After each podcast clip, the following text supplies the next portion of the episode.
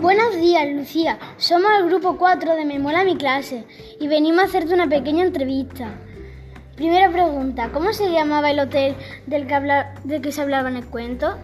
El hotel del que se hablaba en el cuento se llama Hotel Bellavista. ¿Quién robó los huevos de oro? Los huevos de oro los robó Pozuelo. Hola, me llamo Yusef. ¿Qué animal era la de la administración? La de la administración era una liebre.